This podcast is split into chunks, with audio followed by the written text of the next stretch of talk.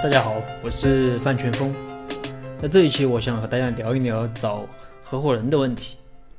那首先这里我要说明一下，我这张专辑里的合伙人，不是单指合伙企业法里的合伙人，是广义上的合伙人啊，就是合作做生意的人。那既可以是公司里的股东，也可以是合伙企业里的合伙人啊，或者其他啊合作做生意的人。当然，大部分情况都是指的公司里的股东。因为现在做生意啊，啊，大部分都采用的是公司这种形式。那么，首先第一个问题是要不要找合伙人？那我非常喜欢任正非的一句话：一个人不管如何努力，那永远也赶不上时代的步伐。只有组织起数十人、数百人、数千人一起奋斗，你站在这上面，才能摸得到时代的脚。那我觉得这句话说的非常好。那任正非可以说是非常好的践行了他的这句话。现在这个时代，你想要真的啊，真的想要干点大事，仅靠一个人真的是很难。特别是像互联网呀、高科技这些行业，一个人创业几乎是不可能的。那所以，能合伙最好不要一个人干。那怎么选合伙人呢？那做了这么多项目，我发现。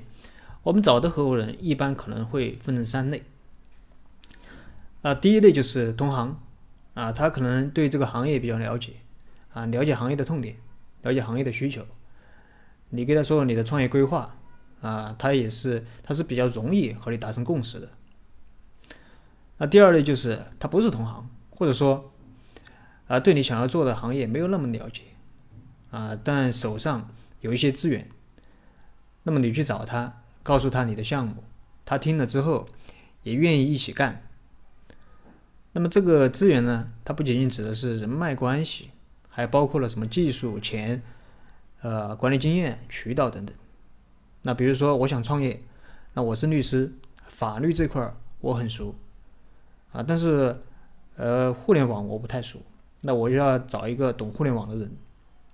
呃或者我在或者我没有钱，我要找个人来给我投资。那么这是第二类，第三类就是他既不了解你的行业，也没有什么资源，但是你的认知高于他，你给他描绘了企业的未来，他是认可，他是认同的，啊，也是非常有热情，想和你一起打拼，成就一番事业。啊，其实我发现啊，来来去去就这三类。嗯，在这三类里面，那我们认为最好的其实应该是第二类，因为第二类是最容易和你形成互补的。至于第一类和第三类，那第一类如果你们啊分工明确，利益也处置得当，那么我认为是可以做出一番事业的啊。但是如果在分工和利益上处置不当啊，则很容易发生一些呃冲突啊，也很容易分家，因为你懂的他也懂，你能干的他也能干。至于第三类啊，我认为如果你是一个懂得分享、能够为人师、愿意培养人的创业者。那么第三第三类人会在你的带领下成长啊，并且有一天独当一面，那成为一个非常好的合伙人。那么当你找到了有意向的这个合伙人，那怎么去判断他合不合适？呃，这里我们总结了几点。第一点就是格局。格局这个词啊，这几年都被说烂了，但是我认为这个呃真的很重要，可以说是最重要的吧。啊，那我所理解的格局是什么意思呢？就是把长远利益和组织的利益啊，和这个团体的利益放在这个短期利益和个人利益之前。注意啊，这个地方非常重要。大家找合伙人一定要奔着这个方向去找。那我相信这个也不需要过多的解释，大家都很容易理解。如果你找的合伙合伙人是那种目光短浅，并且非常计较个人得失的人，我建议最好不要合作，否则你会很痛苦。那第二点就是热情啊，创业的热情。找合伙人的时候，一定要找有创业热情的人，啊，能够对创业的风险有一定的承受能力，有耐心，不怕失败。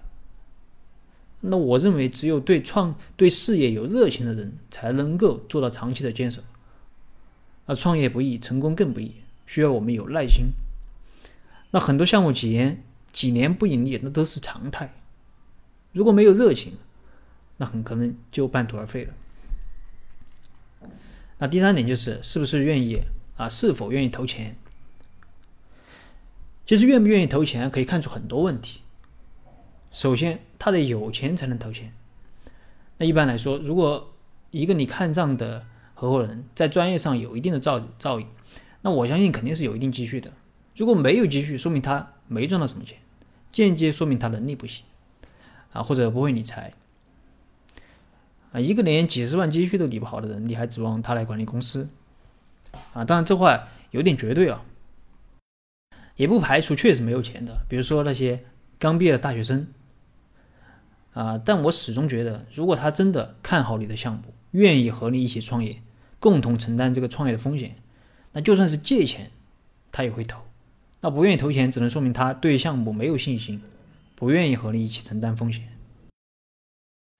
那除此之外，还有什么人品啊、价值观这些啊？这些网上都有很多人讲了，那我这里就不展开了。那这一期和大家分享了找合伙人的一些建议。其实找合伙人就像谈恋爱、结婚一样，和不合适的人结婚是不会有什么好的结果的。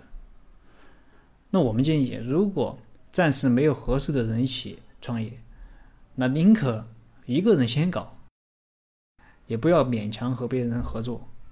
可以边可以边干边找嘛。好了，这一期的内容就和大家分享到这里。如果你有什么疑问，你可以添加我的微信或者给我留言，我们再深入的沟通交流。